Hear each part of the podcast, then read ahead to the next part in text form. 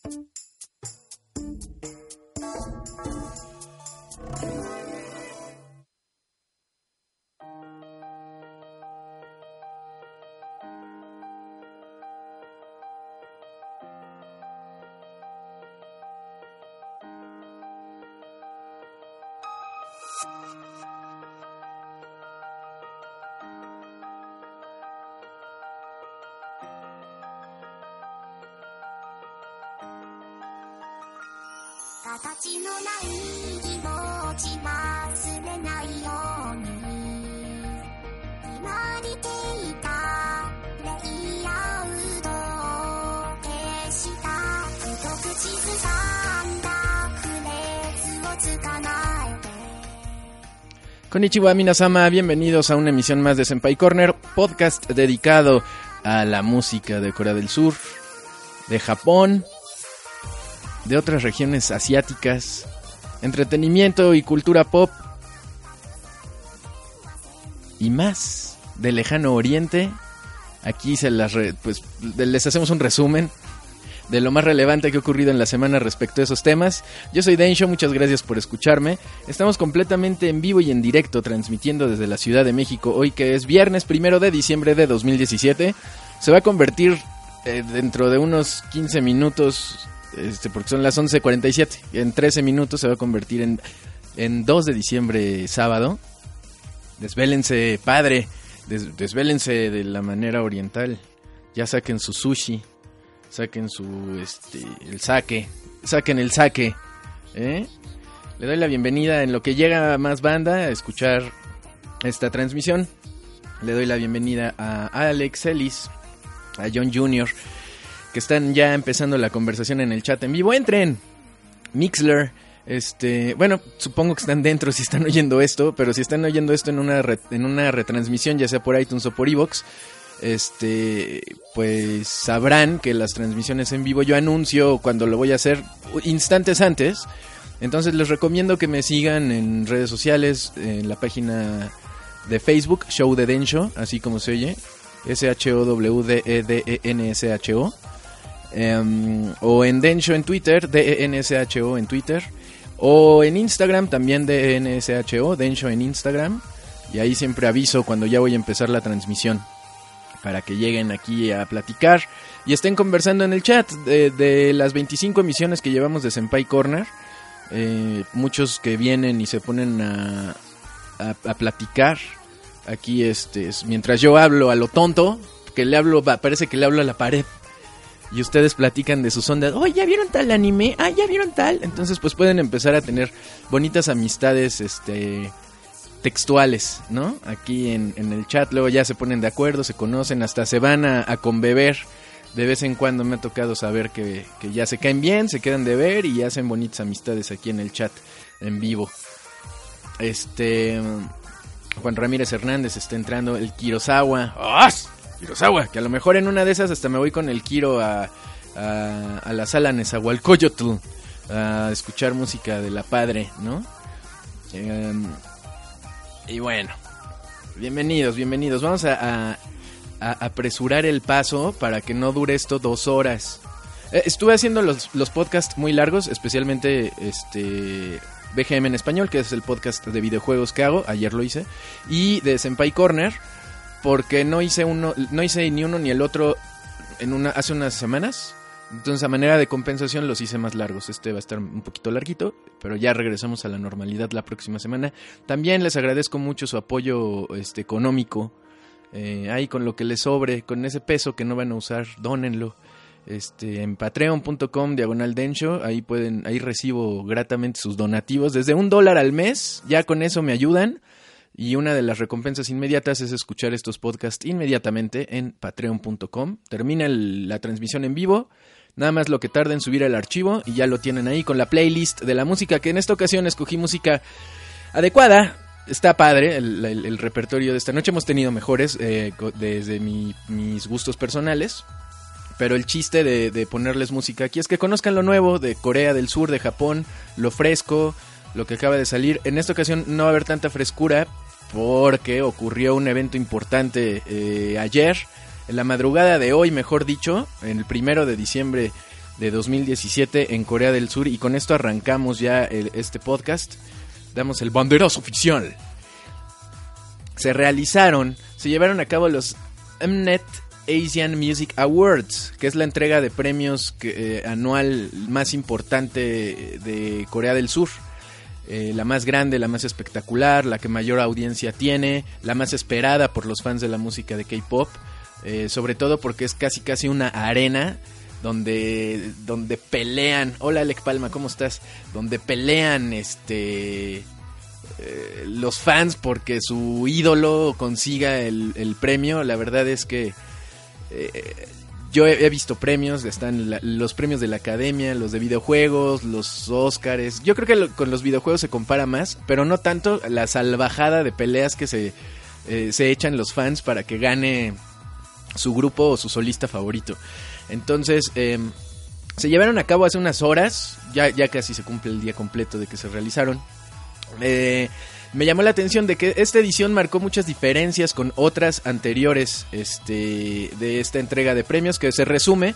No se vayan a reír, no se vayan a reír, no se vayan a reír. Se llaman los Mama Awards.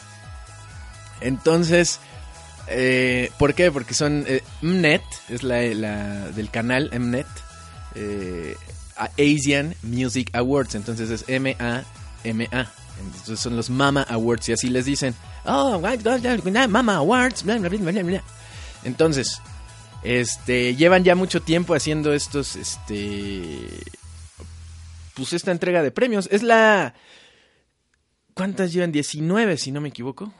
A ver, déjenme, les confirmo, porque no me aprendo las cosas ya de memoria, ya, mi edad, ya, esta edad, ya está cada vez más cañón.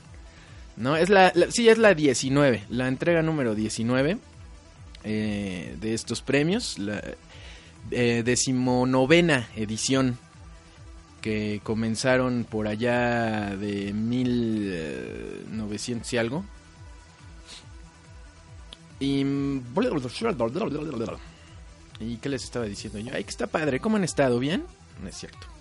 Este, empezaron por ahí de mm, 1999, el 27 de noviembre, y desde entonces, pues, pues le han estado dando duro a la entrega de premios. Pero la de ayer, la de, la de la madrugada de hoy, eh, tuvo mu- muchos, este, cosas diferentes a las ediciones anteriores. Esta fue la primera edición en que los premios se, se realizaron en tres países diferentes.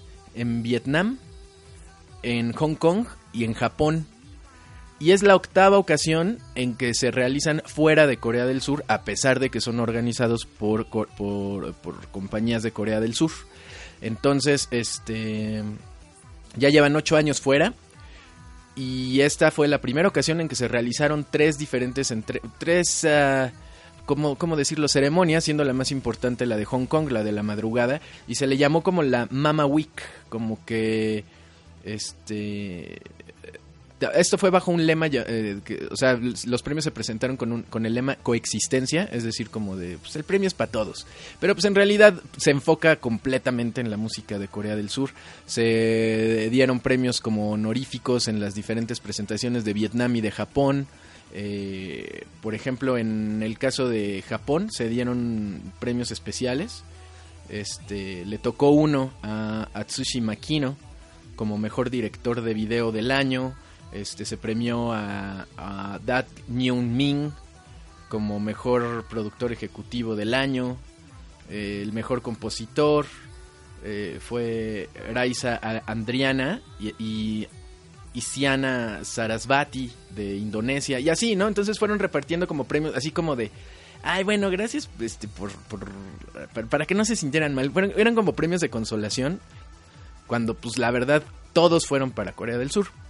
Entonces, este pero pues están comercializando la Corea del Sur, la música de Corea del Sur ya en esos países, eh, está muy fuerte en China, está muy fuerte en Japón, en México, eh, pues en todo el mundo, la verdad el K-pop es lo del mañana, lo de hoy y lo del mañana, entonces están duros. Sobre todo a mí me llamó la atención, fíjense que en la película de Justice League em, está Flash en su pues en su cuarto ese que tiene y, y está viendo un video de Blackpink, que nosotros pusimos esa canción aquí cuando salió en la, en la edición número 6, si no me equivoco, en el Senpai Corner 6, que lo pueden encontrar en Patreon por si lo quieren eh, checar en retrospectiva.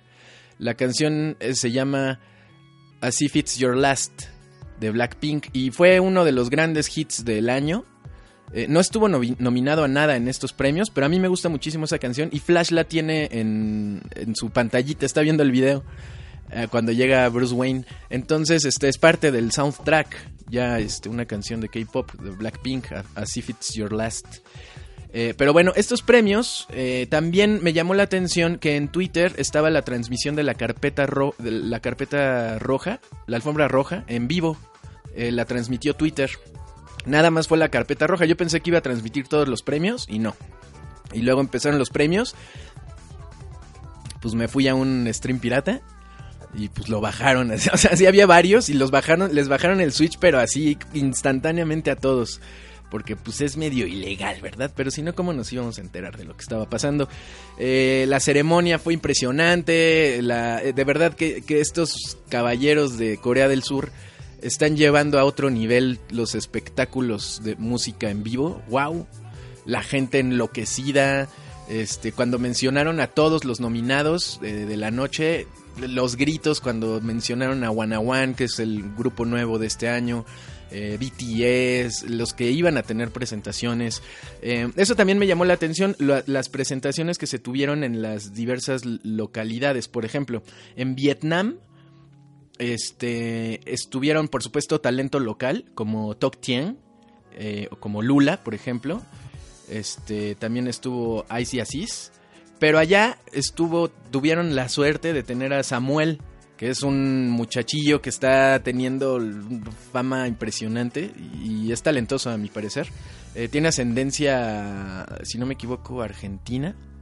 Es como latinón, es como una mezcla ahí medio rara. Este, Samuel. Eh, también estuvo allá Guanaguán, les tocó a los vietnamitas este, Guanaguán y Seventeen. Mientras que en Japón este, estuve, estuvieron de- presentando igual talento local de allá de Japón.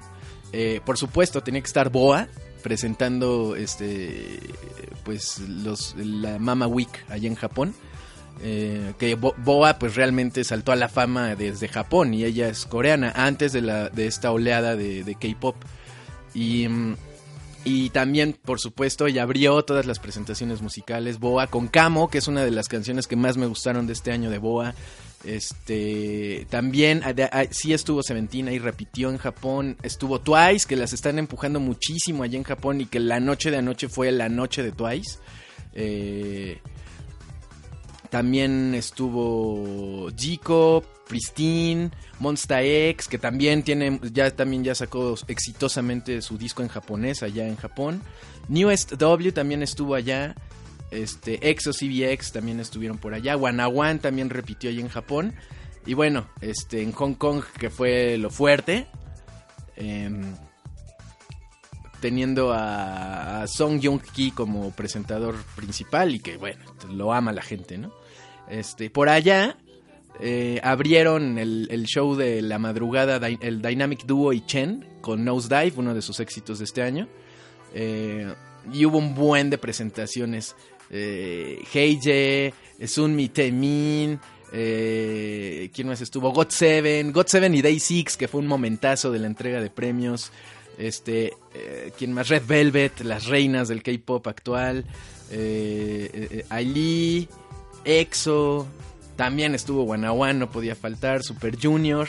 Y bueno, el, cierre, el cierre fuerte, pues fue con BTS, que interpretaron a Today, DNA, Mic Drop, que ahorita está reventando números de popularidad. Y pues ya, ya empezaron a barrer. Y bueno, ándale, se subió RM y Sugan J-Hop este, con Cypher 4 para cerrar la entrega de premios. Hubo polémica que porque hicieron trampa en las votaciones digitales, como ya lo, ya, ya habían llevado esto a la práctica, algunos premios especiales unos premios, ahorita les digo cuáles son, de categorías, unas categorías especiales, que fue la de artista del año, disco del año y, mm, y canción del año además de los jueces de la organización de los premios, dejaron que la gente votara. Entonces se abrieron las votaciones desde que se anunciaron las nominaciones el 21 de octubre de 2017 hasta el 28 de noviembre. Este, se cerraron las votaciones, pero ya saben cómo es la banda, ¿no? No puede tener uno cosas bonitas porque luego, luego. Em, se abrió el 21 este, las votaciones, reventaron el, este, el tráfico.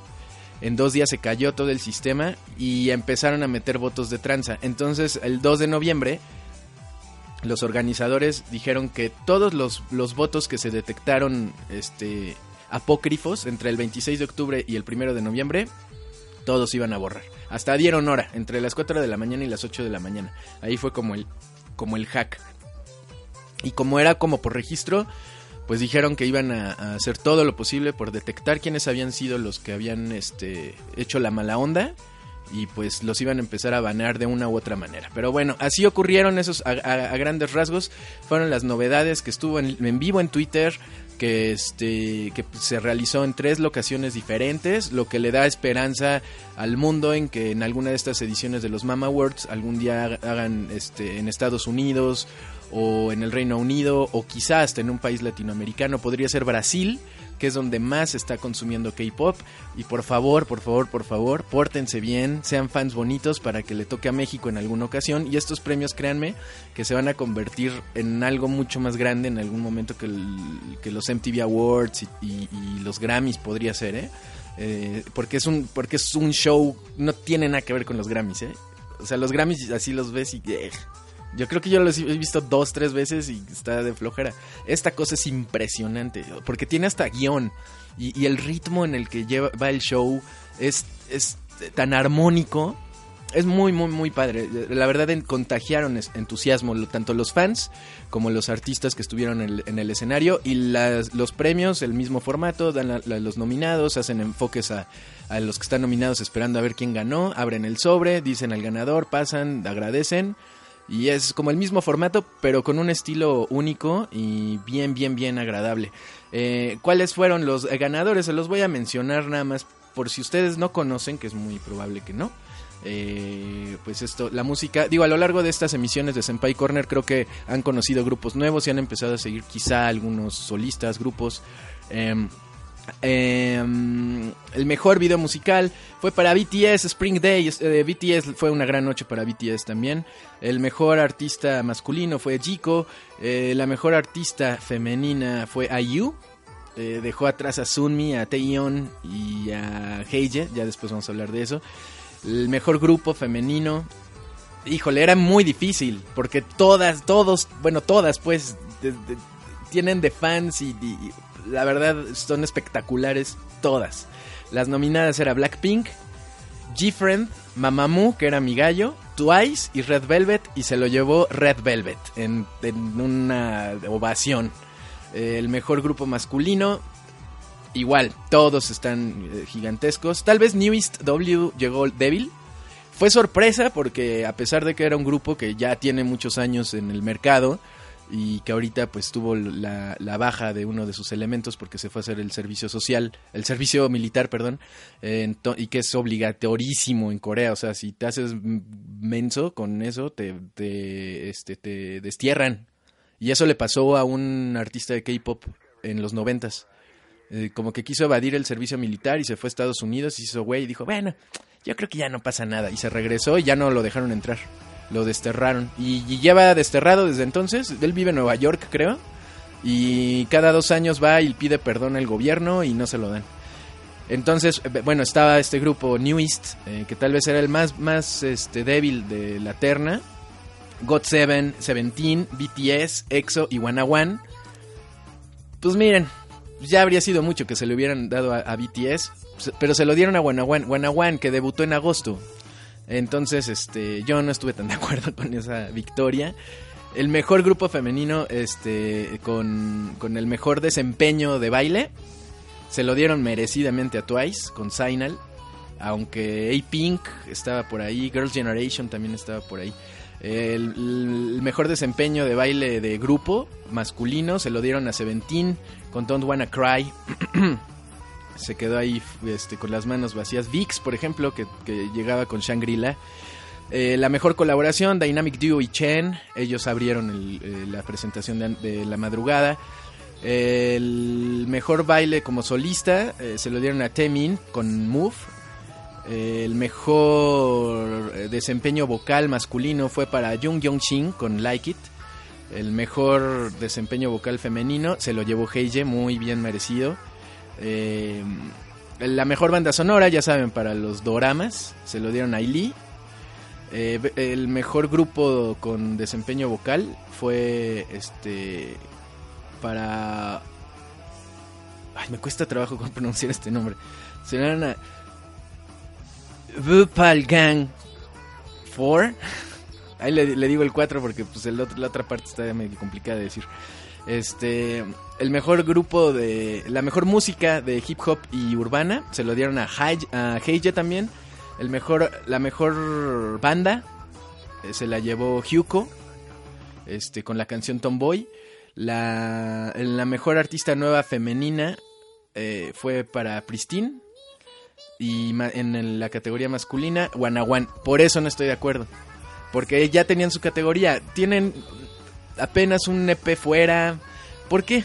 Pero bueno, y ya esos fueron los ganadores y obviamente dejé la categoría más importante para, para, para el final. Eh, las categorías más importantes. La canción del año fue para Twice con Signal. Estaba rudo. Pero nominaron a Coco Bob de EXO. Entonces, este. yo creo que ahí fue la diferencia entre Coco Bob y Signal. Eh, álbum del año se lo llevó EXO con The War. Ahí como que compensaron un poquito. Y el ganador absoluto, el artista del año. Segundo año consecutivo, indudablemente y muy merecido, BTS. Y dejó a- atrás a One One, por favor. IU, EXO y Twice. BTS es el artista del año de, del K-pop, de acuerdo con los premios Mama Awards. Ya saben a quién seguir, ya saben que a quién no quitarle el ojo. Y vamos a escuchar la mejor canción de 2017, Signal de Twice, que yo me acuerdo que cuando la escuché, digo, yo hubiera escu- eh, eh, elegido As If It's Your Last de Blackpink, es la canción que más me gustó del año. Eh, Okamo de Boa también estuvo buena, pero eh, bueno, yo cuando cuando estuve seleccionando en cuando en mayo la este eh, pues la lista de canciones para Senpai Corner, la verdad no consideré Signal porque no me gustó tanto. Pero pues bueno, fue canción del año. Em, pero en esta ocasión les vamos a poner la, la versión del disco hashtag Twice, que salió en Japón el 28 de junio de 2017. Y la canción está en japonés. Este. Que bueno, la versión en coreano salió el 15 de mayo, la de Japón salió el 28 de junio. Y es eh, segunda mejor canción del año consecutivo para Twice. El año pasado se la ganaron con Cheer Up. Vamos a escuchar Signal de Twice y ya regresamos a Senpai Corner.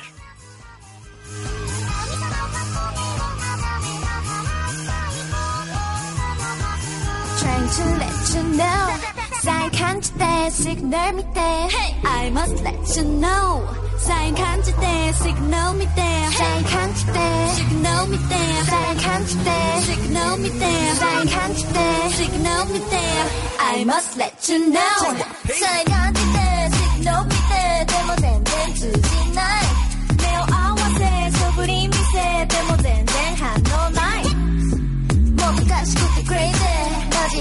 괜히 나를 여기 마주 못지도 horrified 사이가 안질때 signal 돈이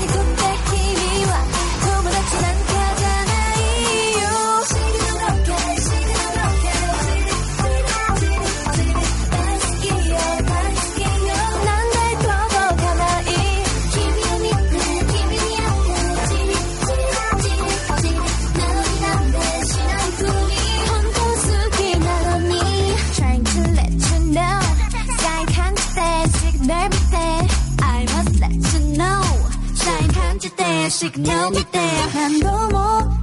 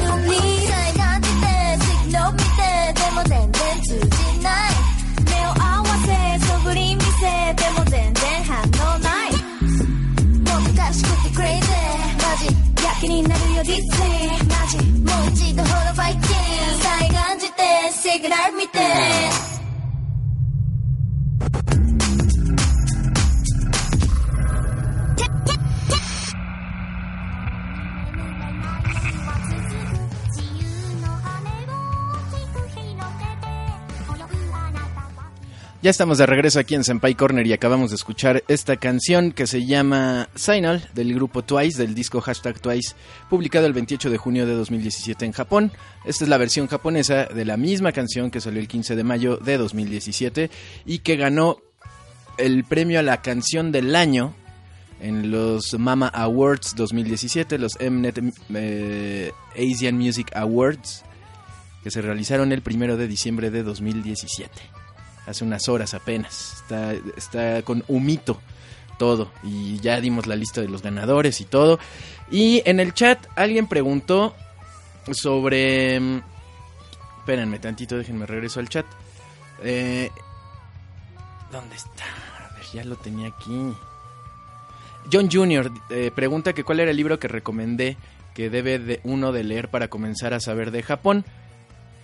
Por ahí el Cure, el Konsen, dejó una liga este para la revisión de para las tesis de de la doctora Yuko Kawahara que publicó en la UNAM. Eh, ella se, se recibió como hizo la maestría y el doctorado de arte en la Universidad Nacional Autónoma de México una japonesa tokioita eh, a quien tuve la fortuna de este, pues orientarla en el idioma español. No digo que le enseñe español porque cuando la conocí ella ya sabía, ella, había estudiado español en Cuernavaca. Más bien yo empecé a, a darle clases de español a su esposo, que vino de... Lo mandaron de Japón, de su compañía Yamaha, a trabajar aquí a, a la Ciudad de México. Y yo le empecé a dar clases de español. Él tenía también algo de conocimiento de español, pero pues había que refinarlo y este y en ese entonces la, eh, eh, pues, la señora Kawahara cuyo nombre artístico es Yuro este ella estaba preparando su eh, ella quería estudiar arte aquí en México empezó a estudiar en la Academia de San Carlos y este le ayudé a, a la revisión de su tesis. La primera que hizo fue el desarrollo de colores en México y Japón colorantes tintes obras artes plásticas y sensibilidad a los colores y esa fue para su maestría y para su doctorado en 2015 hizo otra tesis intitulada Adopción y conservación de los colores entre Japón y México, la influencia de la cultura mexicana en el arte japonés y la influencia de la cultura japonesa en el arte mexicano. Ahí puso la liga, en el, ahí rásquenla en el chat, eh, Kure puso la, la liga. Si están interesados en, en el arte y, y todo esto es una investigación bien interesante, pero no me refería a es- a ese libro, yo creo que se refería este John Jr. a El crisantemo y la espada. El crisantemo y la espada fue escrito por Ruth Benedict. Eh, Ruth Benedict eh, era una antropóloga y durante la Segunda Guerra Mundial, por el año 1944, eh, el gobierno de Estados Unidos le mandó llamar Deberían hacer una película de eso. La verdad no sé si haya, porque es hasta como de El último samurái. Le, a esta antropóloga estadounidense le encargaron eh, que la mandaron a Japón para que porque él, era para ellos era un enemigo nuevo eh, en términos bélicos. Entonces ellos querían entender mejor al enemigo de alguna manera este sus, sus usos y costumbres su idiosincrasia etcétera etcétera para saber cuál sería la mejor estrategia militar para poder derrotarlos o hacer o hacer que se rindieran eh, ya sabemos que acabó mal todo eso, pero eh, Ruth Benedict eh, hizo toda esta investigación y quedó realmente asombrada. Ella lo escribe en el prólogo, que ella no esperaba realmente encontrarse con lo que se encontró. Y muchos de los detalles de la ideología y de la cultura japonesa se encuentran en este, en este libro, El Crisantemo y la Espada que es base para un montón de cosas de, estudios culturales de Japón. Este es como el, la piedra angular de los estudios de la cultura de Japón, este libro que se llama El Crisantemo y la Espada. Es un libro perfecto de introducción al estudio de la cultura japonesa y pues lo recomiendo mucho. Lo encuentran en Gandhi o en cualquier otra librería, en Amazon, donde quieran. Ok, podemos continuar. Ya terminaron sus tonterías. Está bien. Eh, y hablando de tratar de entender la cultura japonesa, me encontré con esta. Con esta noticia. Un, un entrenador eh, de voleibol y los compañeros del equipo de un dude este, se lo agarraron a golpes. Se reportó en varios sitios.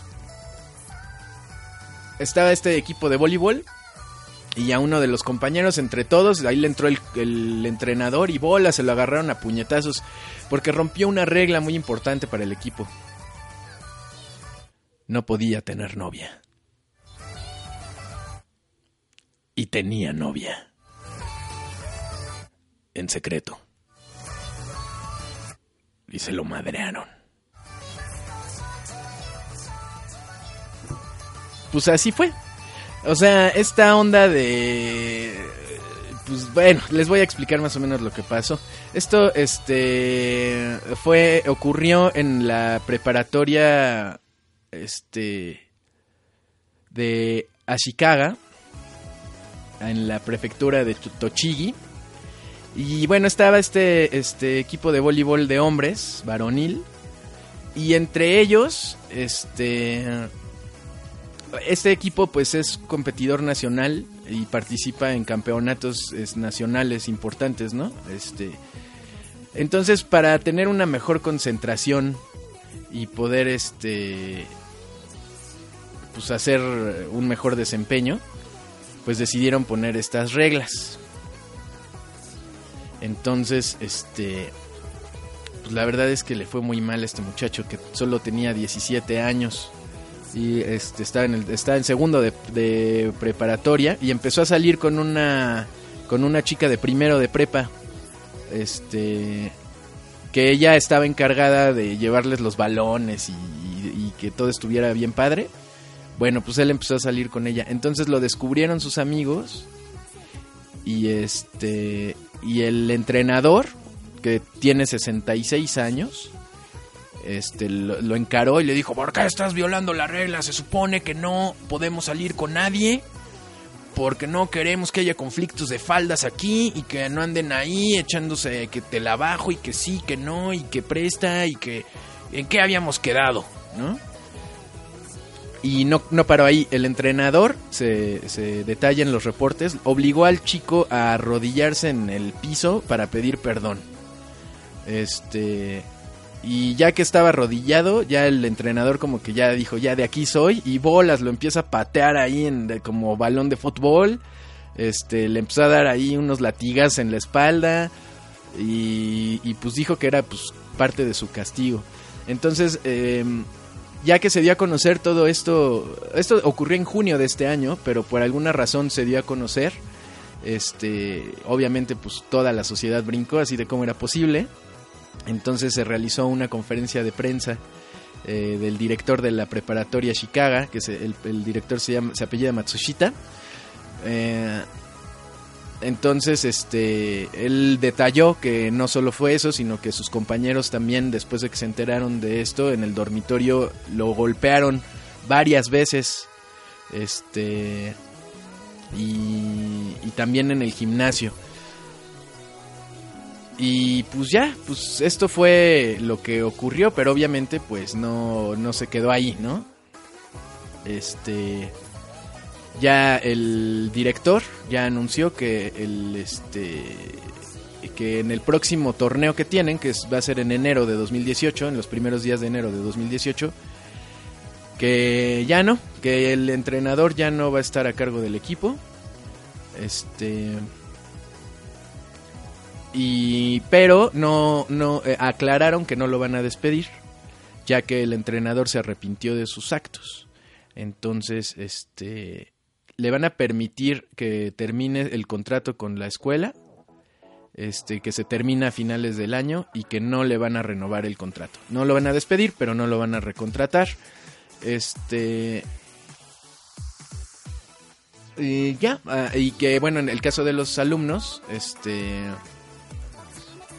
que dijo que no debió haber sido así, que es un comportamiento reprobable por parte de sus compañeros en el tema de bullying. Entonces, este, pues que van a buscar eh, castigarlos de alguna manera. Y ahí paro. Pero bueno, así son las cosas allá. O sea, si, si quedas en algo y no lo cumples, te rompe tu madre. Vamos a escuchar esta canción que se llama Move. Que es coreana, de Corea del Sur, de Taemin. Esta canción se publicó el 16 de octubre de 2017 del segundo disco de estudio de, de Taemin que se llama Move y que ganó el premio en los Mama Awards 2017, de, que acabaron de ocurrir hace apenas unas horas, como el mejor desempeño de baile como solista. Escuchemos a Temin con Move y regresamos aquí a Senpai Corner.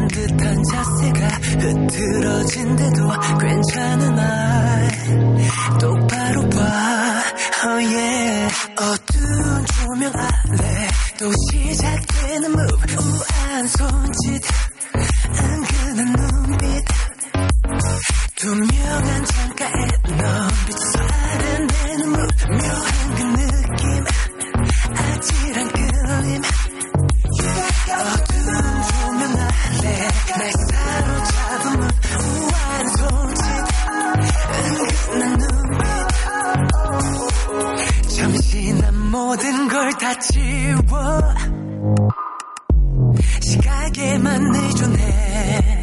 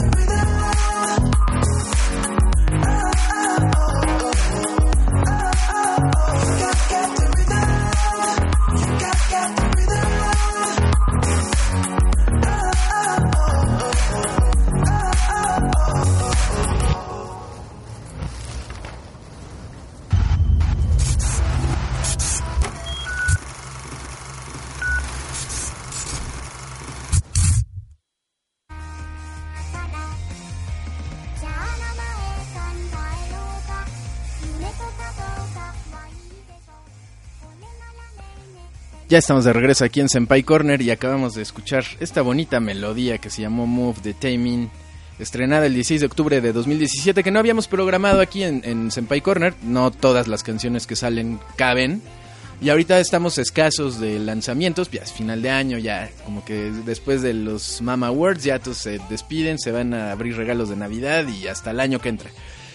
Eh, pero no fue tanto por eso, sino porque pues ayer premiaron a la canción este, bueno, Temin con esta canción como mejor desempeño de baile como solista en la categoría masculina. Qué bonito.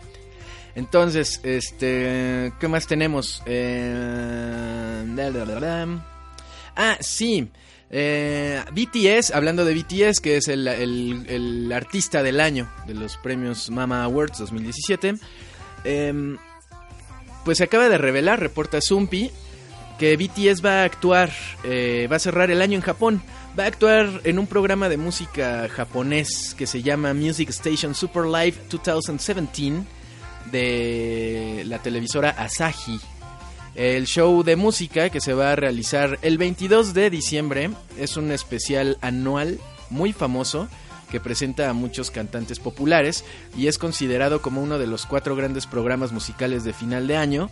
Otros son el, el, Ko- el- el Kohaku Uta Gassen de NHK, el FNS Music Festival de Fuji Television y el Japan, el Japan Records Award- Record Awards de TBS. Eh, junto con esos, este, que se llama Music Station Super Live 2017 es un programa muy popular y de hecho sí es como tradicional.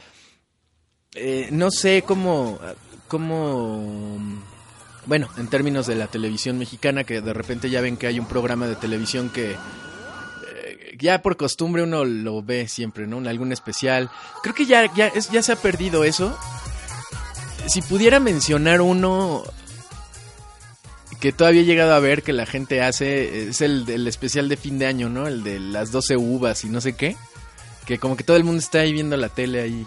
Este, bueno, no todo el mundo, pero pero bueno, había híjole, no sé qué especiales o los premios, había unos premios de el algo de Domec, no me acuerdo, mis recuerdos están muy borrosos. Este o de de de Bacardi, creo que había unos premios, no sé. Bueno, pero esos especiales que realmente la gente se junta a ver tele. En Japón todavía la tele se consume mucho. Y este y sobre todo estos especiales, a mí me ha tocado ver uno por allá estando allá y, y pues sí es como muy importante para la banda ahí. Este pero bueno, ahí va a estar BTS y aparte el 6 de diciembre, o sea, ya la próxima semana BTS va a lanzar su octavo sencillo en japonés, que es un éxito el este, bueno, el el Mic Drop eh, la versión coreana, pero va a sacar el sencillo que es Mic Drop, DNA y eh, Crystal Snow. Em, y pues bueno, eh, también ya, ya apareció en The Late Late Show with James Corden en Estados Unidos. También estuvo con Jimmy Kimmel, estuvieron con Jimmy Kimmel live, este, los de BTS. Pues denles tantito más chance y van a ver. Lo que temo es que quede un poquito a la sombra de One, porque le van a dar muchísimo impulso publicitario a One el año que entra. Y que sea de esos grupos que casi llegan a una internacionalización relevante, pero que ya no llegan al pico y se empiezan a ir para abajo. Ojalá que no sea el caso, porque son unos muchachos bien talentosos, la verdad. Eh, vamos a escuchar esta canción eh, de un- una banda japonesa bien interesante. Es un cuarteto que se llama Alexandros. Arekisandros. Alexandros se llama. Este, que es una banda de rock eh, que se formó en 2014. Pero empezaron con. El, nombre de esta banda era Champagne. Champagne. Este, champaña. Pero ya empezaron a comer- comercializar su música así. Pero de repente los contactó el, el buró. Bureau du Champagne de Japón. O sea, como que la. eh, Pues sí, la organización que ve todas las cosas relacionadas con, el cha- con la champaña ahí en Japón. Y pues les dijo, oigan, no sean malos, ¿no? Cámbiense el nombre o los demandamos. Entonces dijeron, bueno, ok, vamos a ponernos este, una borrachera, ¿no? Eh, ya después de la borrachera, ahora sí, ¿cómo le ponemos? Pues ponle, ponle Alexandro, se oye bien padre. Ahora, salud, campa, y saque el saque, no seas culé. Entonces, Alexandros, esta banda, este es su eh, vigésimo quinto sencillo. Y son populares. La próxima semana van a estar en Osaka. Y la que le sigue van a estar en Nagoya. Y ya se acabaron los boletos. Ni les digo a qué hora ni el lugar. Porque pues para qué ya no hay boletos. Solo les presento esta canción que se acaba de estrenar el 6 de noviembre de, de 2017. Y que está en un buen puesto en la lista de popularidad de Oricon. Eh, la canción se llama Ashta Mata que es como de decir, o sea, o sea, la, adapta, ¿cómo se? La interpretación es, este, nos vemos mañana. Pero si se traduce literal, es como decir mañana, hasta. en lugar de decir hasta mañana, mañana, hasta. Eh, o literal, más bien, ese es de broma. Literal dice mañana, nos encon- este, no, pues sí, mañana hasta. sí, literalmente es mañana hasta. Este, Ashta Mata de Alexandros, de su sencillo del mismo nombre. Regresamos a Senpai Corner.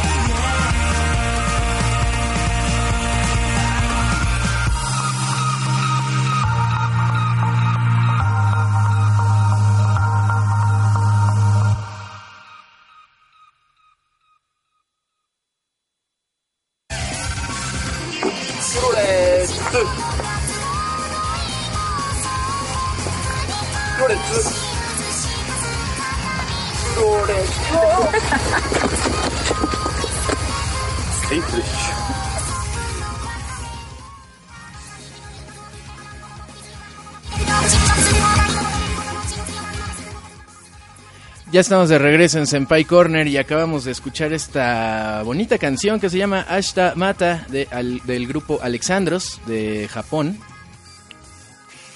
Que antes se llamaban Champaña y les dijeron, ¿saben qué? No se llamen así.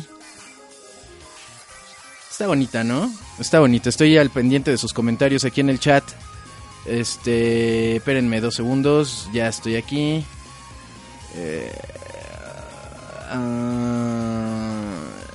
Pues ahí están en su conversación, ¿verdad? Qué bonito. Oigan, eh, vámonos rápido, no se nos vaya a acabar el tiempo. El rap de Hatsune Miku, el tradicional. Este... mm, Habrá reality coreano dentro de una prisión. Esto es verdad. Lo que están escuchando no lo estoy inventando. Este... am,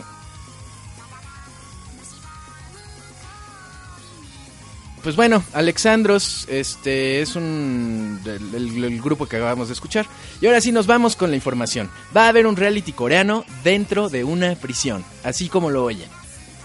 El director de producción que se llama Kim Min Jong, que produjo Real Men, está preparando un nuevo programa de variedades. Esto lo reporta Zumpi también. El primero de diciembre, YG Entertainment reveló es cierto que estamos preparando un nuevo programa de variedades con el concepto de experimentar la vida en prisión.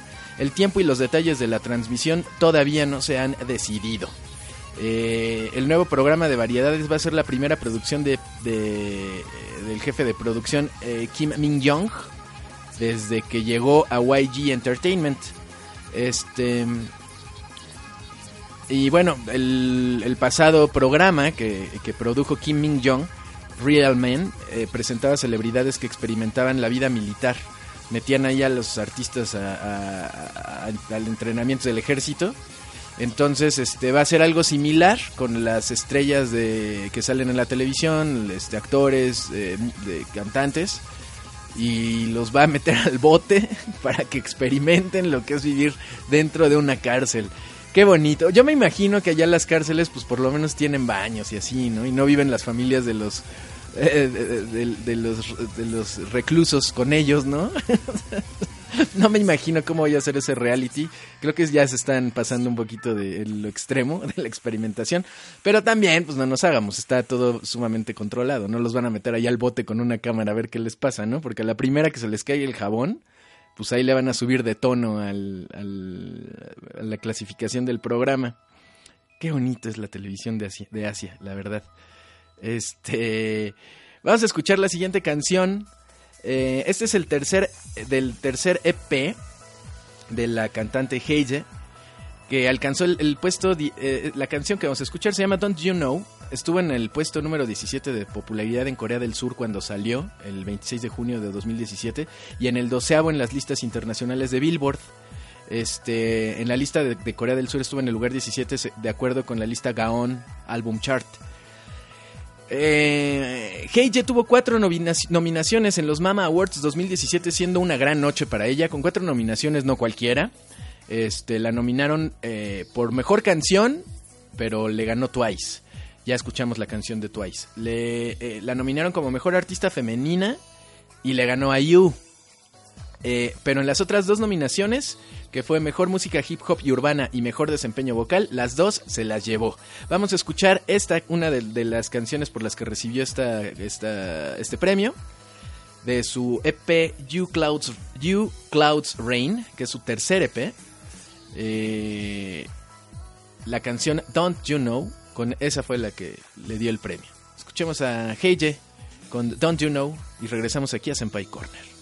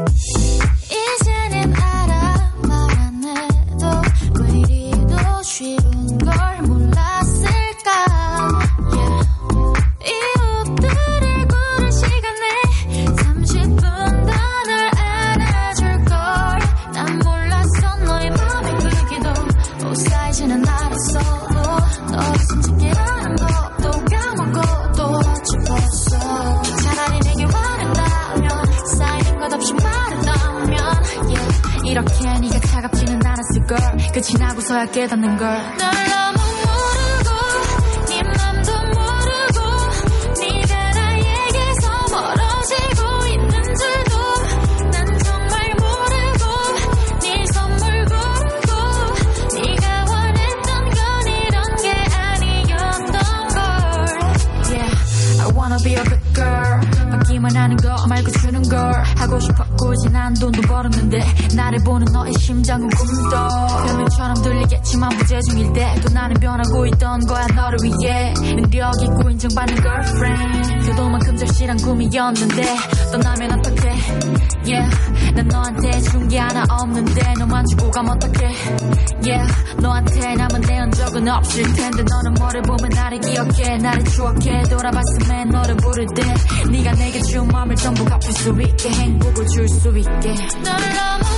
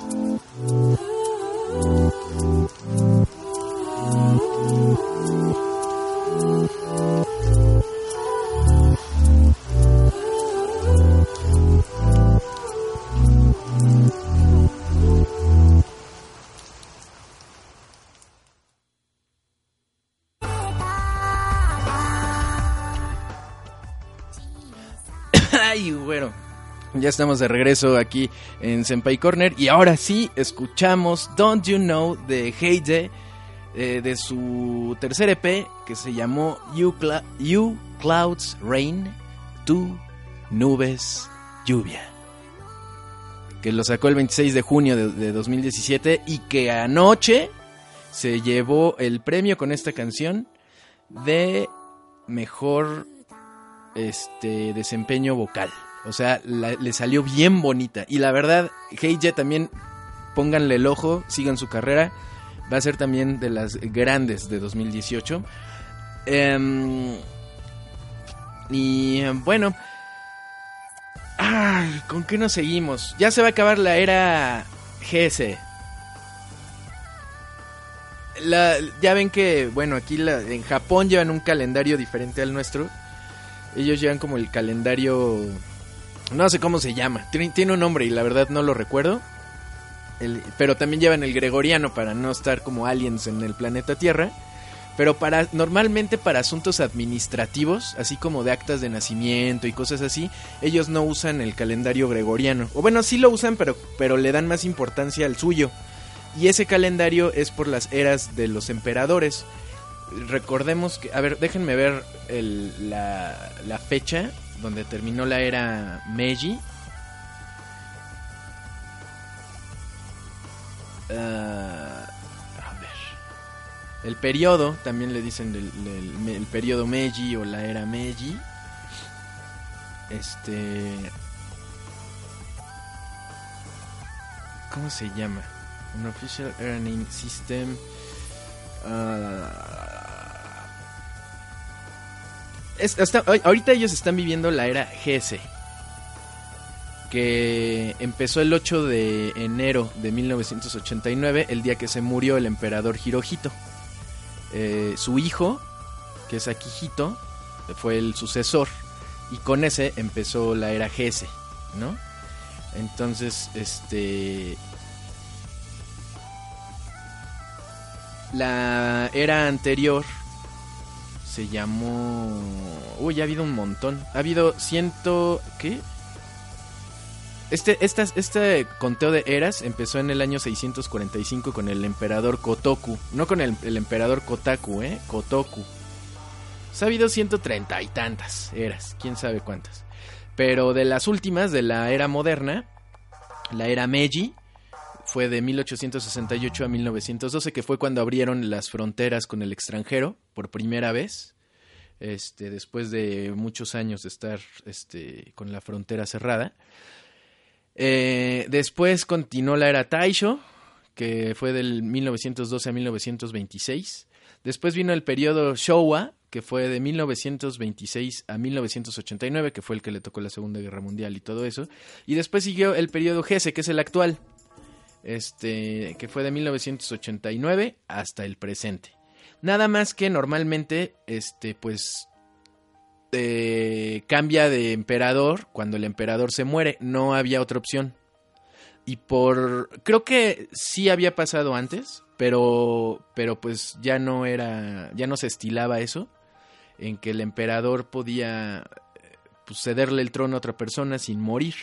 Pero esto por primera vez en tal vez en la historia de Japón o, o por alguna otra razón pasó en el pasado, pero ya no había pasado en ninguna de las cuatro eras recientes. El emperador Akihito ya va a dejar el trono, así voluntariamente va a decir, ya no puedo más, bola de idiotas, adiós, y se va a ir del trono.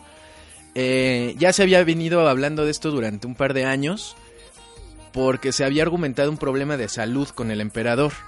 Al parecer él, él- él no, este, pues ya no quería, ya estaba hasta la madre, así, literal.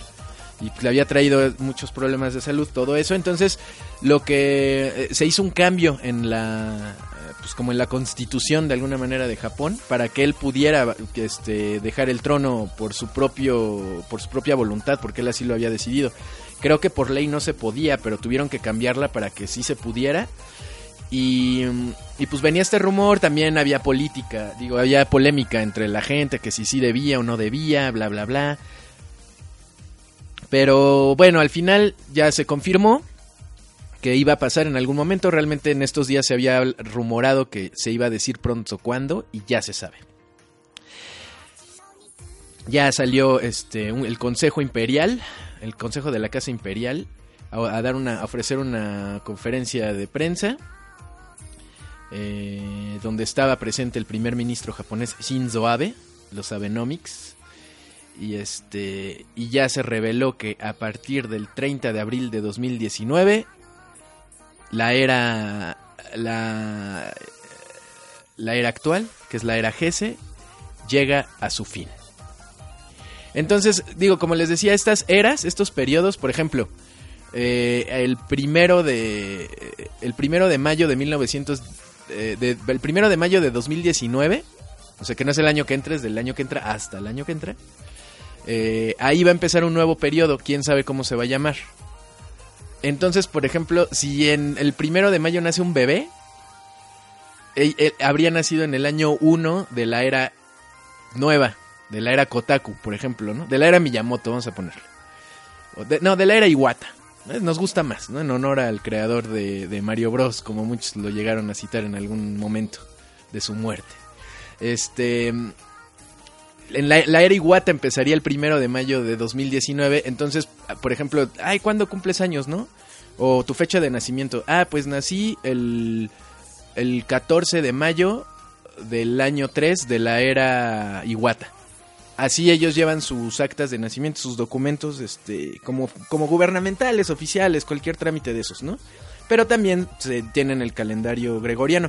De hecho es raro porque sí me ha tocado en ocasiones, en conversaciones normales, que sí se refieren a, a una fecha de, cual- de un evento cotidiano con el año de la era, no con el año del calendario gregoriano.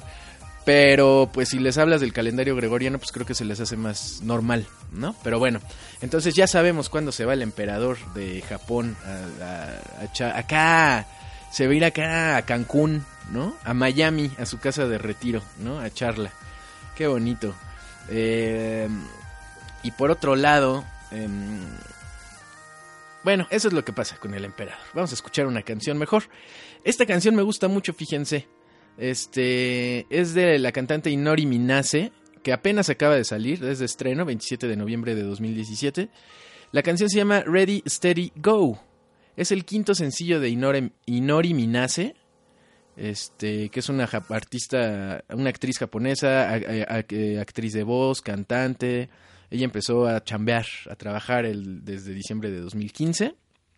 Este, y en, luego, luego, en marzo de 2016, se ganó un premio como mejor este, protagonista este, de actriz de voz en los Seiyu Awards. Entonces, desde ahí, pues ya le, le pronosticaron mucho éxito. Esta canción está bonita, Ready, Steady, Go, en sus marcas listos fuera. Este, que acaba de estrenar, es su quinto sencillo. Vamos a escucharlo y regresamos aquí a Senpai Corner.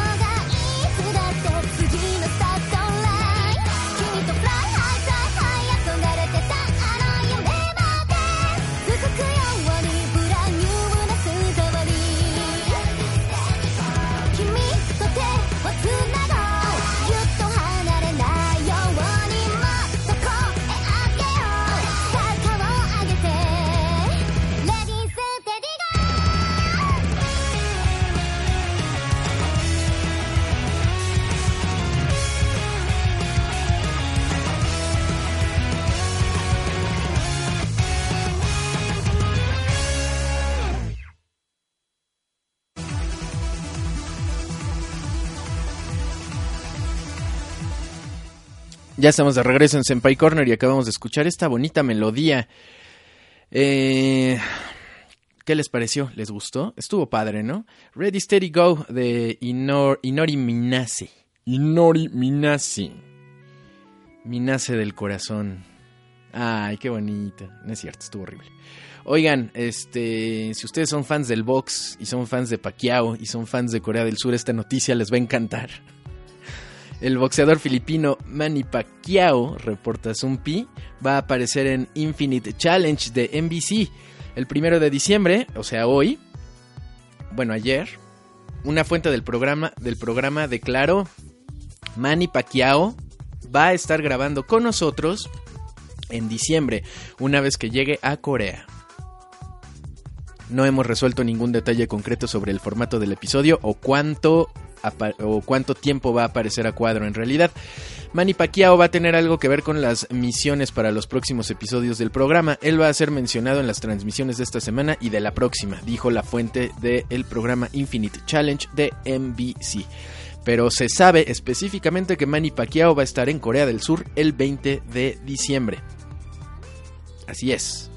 Y pasando a las noticias japonesas, es que hay muchas, hay muchas noticias que quiero sacar. Voy a tratar de sintetizarlo hacia el vuelo, porque están bien padres las noticias. Por ejemplo, esta cadena de mini supers llamada Fa- Family Mart, que es como el Oxxo de allá de Japón, eh, acaba de anunciar que en 3000, creo que por ahí está el número, no sé si lo puedo identificar por aquí, no, no dicen cuántos.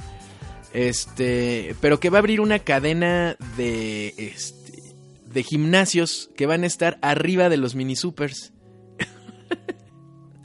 Entonces, este mm, eh, bueno, al, al final este van a construir en, no en todos, en muchos esta nueva cadena de gimnasios se va a llamar Fit and Go.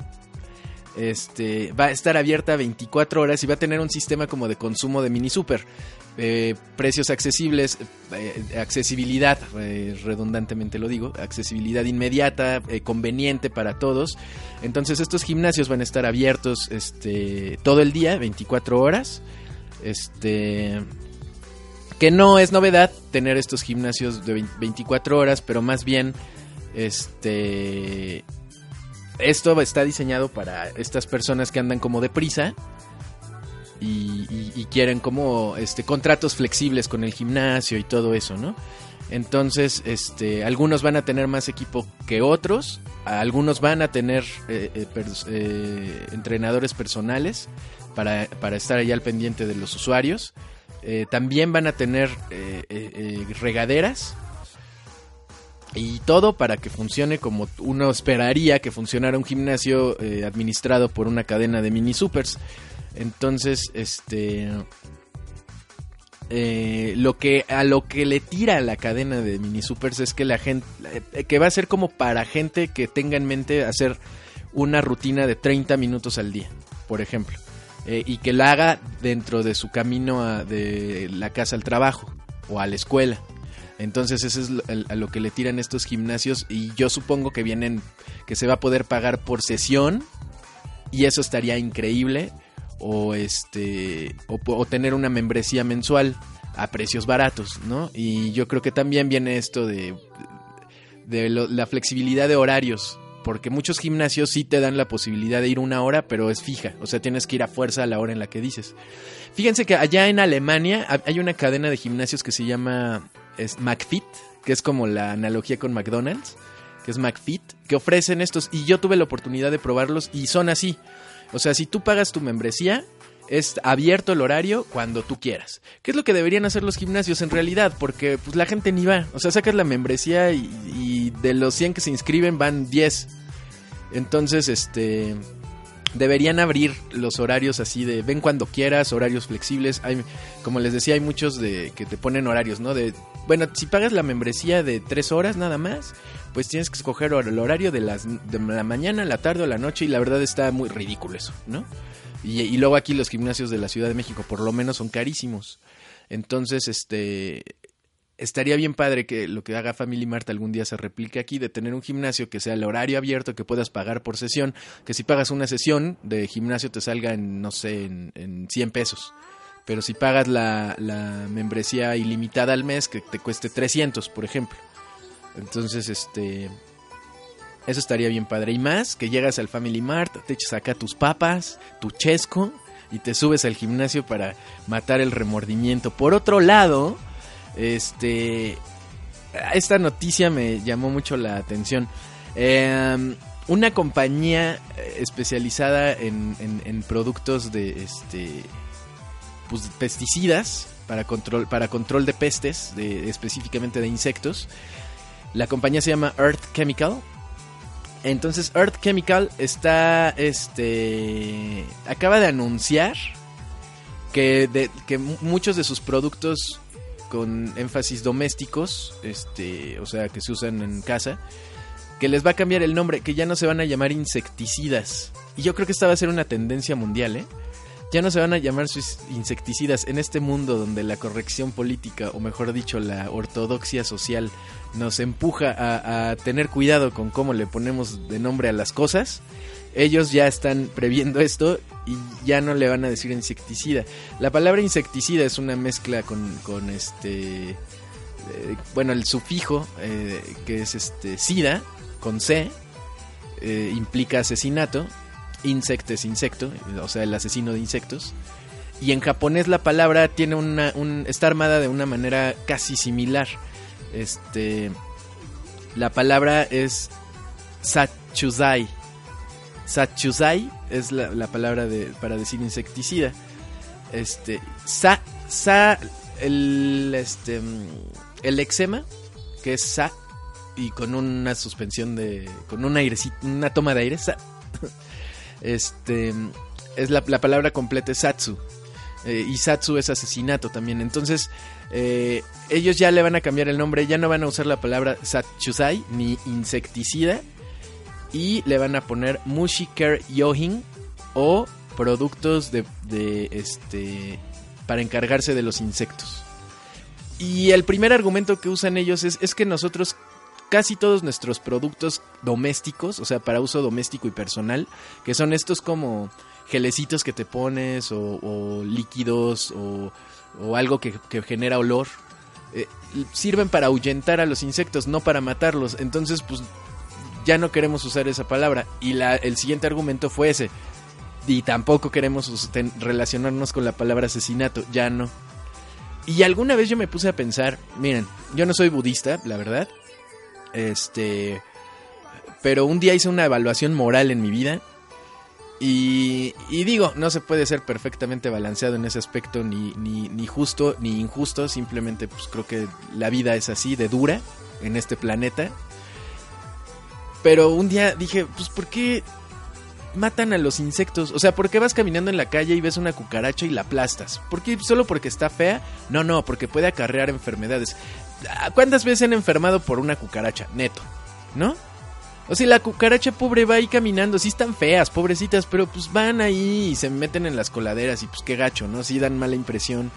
Pero pues qué, ¿no? O las moscas, este, a las arañas, por ejemplo.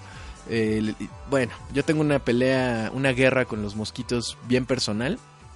Y muchas veces veo al mosco y le abro la ventana y le digo, pues, vete, neto, salte, no, no, ¿por qué? No, realmente no tiene sentido, sentido esto, esta matanza. No tiene sentido. Detengámonos ya en pro de la vida de los mosquitos y de los animales que también tienen sentimientos. Las arañas, ya se ha comprobado que las, que las abejas pueden sentir tristeza. Hicieron un experimento alguna vez, bueno, varios experimentos han hecho con tratando de buscar las emociones o sentimientos, que son cosas diferentes, en los insectos. Eh, y a- el experimento que hicieron con las abejas es que a un grupo de control le ponían como una golosina o algo dulce, ¿no? Un, un, un cebo dulce. Y al otro grupo de control le ponían un cebo amargo. Eh, y entonces las abejas, o sea, le ponían un cebo amargo, uno amargo, luego uno dulce, luego uno dulce, luego uno amargo a un grupo de control y al otro siempre dulce. Entonces empezaron a notar que después de varias repeticiones del sistema, que el grupo de control al que solo le tocaba el cebo dulce, este, cuando oían que iban a poner el cebo, salían súper contentos, bueno, o sea, salían eh, directo al cebo, ¿no? O sea, omitiendo si sentían alegría o felicidad o lo que fuera, o gusto, salían con mucho vigor, o sea, de su, como de su escondito, lo que sea, y, y iban directamente al cebo. Y los del grupo de control que les cambiaban el cebo a cada rato, que uno sabía bien feo y otro bien rico, gradualmente vieron que cuando alguien ponía el cebo, como que las abejas no salían, como que sí salían y no, o luego volaban y, como que volaban así como, "Ay, a ver, pero ¿y si no es, y si sí es, y como eso, ¿no? Entonces eso lo tradujeron como, como tristeza o como desánimo. No, o sea, ¿cómo puedes pensar en una abeja pesimista, no? Porque no sabes qué le va a tocar, si dulce o, a- o amargo. Entonces, pues eso tiene una traducción y nosotros porque tenemos mucha imaginación, pero realmente funcionamos igual. O sea, luego nos- no nos animamos a hacer algo porque ya sabemos que va a salir mal o bien. Y, y si eso está presente en nosotros, no veo por qué no esté presente en un insecto, ¿no? Entonces, al pensar en eso, a veces sí he sentido remordimiento así de, ay, pobre mosco, a lo mejor lo estaban esperando sus amigos en otro lugar, en el bar de mosquitos, ¿no? Ya se tardó, ya se tardó, dijo que iba a llegar a las ocho. Ay, Dios, ya nos dejó con el Jesús en la boca. A lo mejor lo aplastó el ojete. No, no le hagas, ¿no? Que la boca se... Que la trompa se te haga chicharrón. Imagínense, pobrecitas, ¿no? Entonces, este... Yo evito realmente eliminar, borrar la existencia de mi propia mano a cualquier ser vivo, ya sea vegetal, animal, eh, de lo que sea.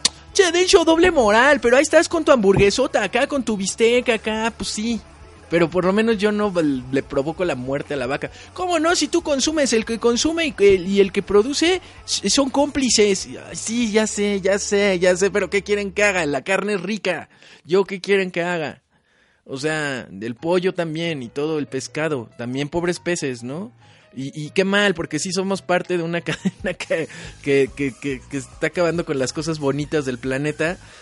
Pero a veces también me pongo a pensar, y no es justificación, que si el, un león o, un tiburón o un búfalo o un elefante tuvieran la misma oportunidad que los humanos de construir máquinas para comer, ya estaríamos también procesados en una granja y llegarían los leones en dos patas y nos darían latigazos y estaríamos en un circo. Igual.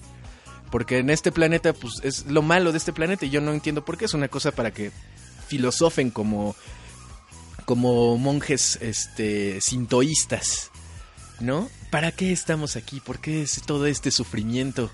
Oh, Vishnu, explícame qué pedo, ¿por qué, por qué tenemos que nacer en este mundo tan violento y, donde en realidad no deberíamos estar vivos? Son generaciones de millones de años que han sobrevivido desde el, oxígeno que no podíamos respirar y que de repente nos adaptamos a un ambiente hostil este y a sobrevivir y- y, pues bueno yo siento realmente una fortuna casi todos los días de no ser un animal. O bueno yo lo soy soy un animal también no para muchas cosas metafórica y biológicamente lo soy.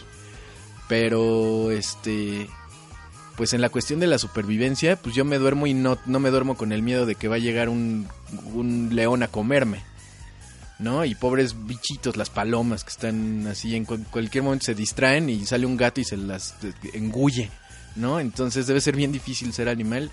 Y, bueno, no sé por qué, es que estoy hablando de esto por la reflexión de, yo alguna vez me pregunté, bueno, ¿por qué si yo fuera mosqui, si yo, o sea, si el mundo fuera un poquito al revés y los moscos reinaran en la tierra, ellos venderían productos de matahumanos, ¿no? Y a mí yo sentiría feo así ver esos productos en en este en la tienda o ver que va caminando así un compa.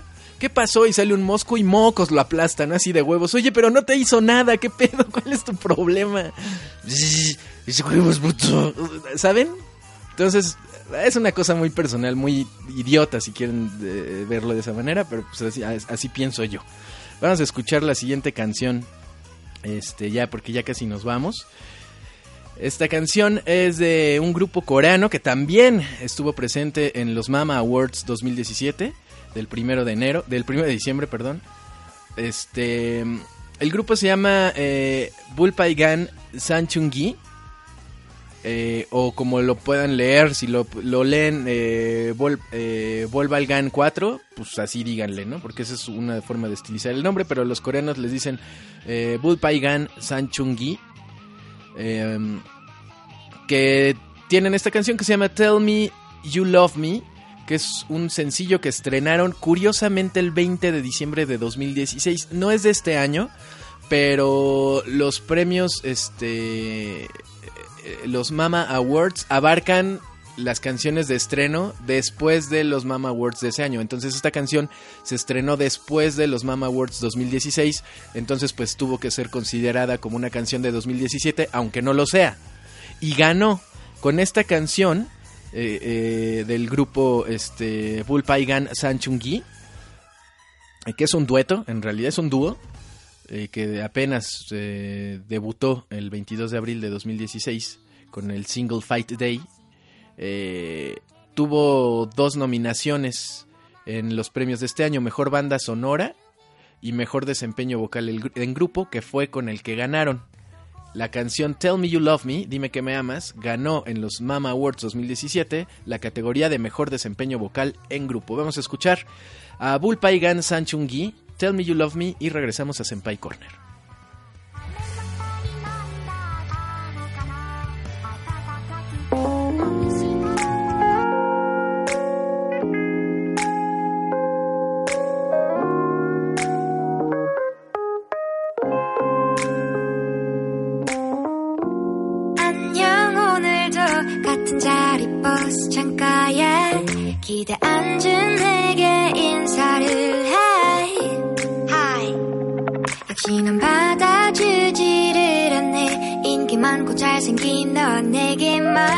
만 그렇게 쌀쌀하게 굴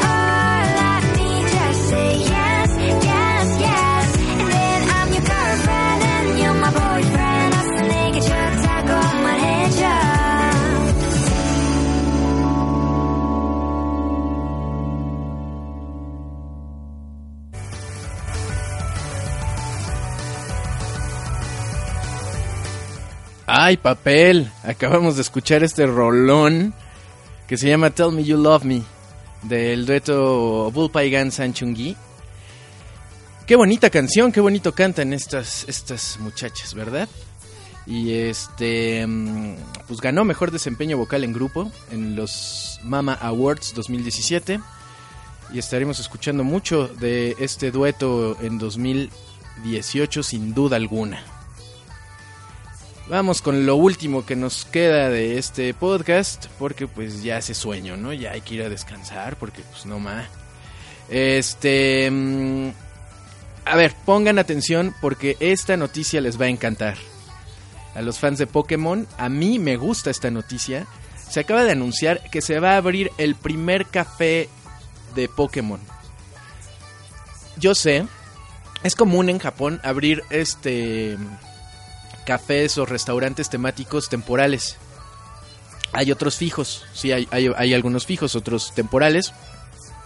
Pero la mayoría de ellos son temporales. Ha habido cafés de Pokémon, por ejemplo, abrieron en alguna ocasión, no me recuerdo, hace tres años tal vez, un café de Pokémon en el Skytree. Estuvo solo durante el estreno de la película, del año, del juego, lo que sea. Estuvo dos meses y lo quitaron. Este. Existe, por ejemplo, el café de Dragon Ball. De, de Dragon Ball no, de Dragon Ball no. Creo que sí ha habido cafés de Dragon Ball y de One Piece también. En, en Fuji Terebi había uno de One Piece. No sé si ya lo quitaron. Es probable que ya. Este. El de Dragon Quest, que es el, el Uridas Bar, que está en Gropongi, es precioso. Es una cochinadita de bar. Tienes que hacer reservación siempre. Eh, y solo abre de, de- de cierta hora a cierta hora, ¿no? O sea, no, es- no está abierto, no es un lugar al que puedas llegar y a ese mercado de mini restaurantes temáticos tiene mu- mucho potencial en Japón y lo explotan muy bien. Había uno de Resident Evil, este, que daban un show, eh, a ese me tocó ir con Level Up, que daban un show, o sea, ya saben, los platillos tienen nombres, es- pero el, el restaurante horrible y carísimo, ¿no? O sea, sí, dice que era que de Resident Evil y lo único que hacían era colgar pistolas en, en- las paredes y te hacían creer que era como el restaurante a donde los policías de Raccoon City iban a relajarse después de un ar- arduo día de trabajo.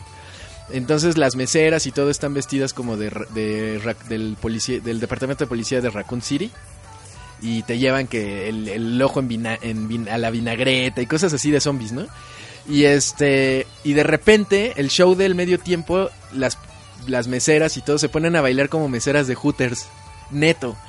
Así a, hacer el cancán y todo. Eh, y, es un momento así de what the fuck is going on here. Y de repente suena la alarma. Y empiezan como a apagar y prender las luces y ahí empieza el show. El, al fondo del, del restaurante este, está un... te- tenían una como vitrina con, un, con una proyección semi-holográfica este, y que era de Némesis. Entonces él caminaba, pero no se movía de su lugar porque era solo una proyección. Pero las, las chicas se asustaban y agarraban las pistolas y le empiezan a disparar. Y esto como es video proyectado, pues los disparos se, se ve como si, si estuvieran ocurriendo, obviamente con efectos especiales y todo eso. Y hasta le dan la pistola a algún comensal ahí de, "Ah, ah, toma, dispárale, y le ayudan a dispararle. Obviamente no dispara nada, nada más es la finta. Eh, y ya que lo vencen, ya te cobran, ¿no? Y así de, no ma, a ver, ah, ¿qui- qui- ¿quién? la cuenta y dos policías de Raccoon City, por favor, ¿no? Ya no hice el otro chiste, está más, más vulgar.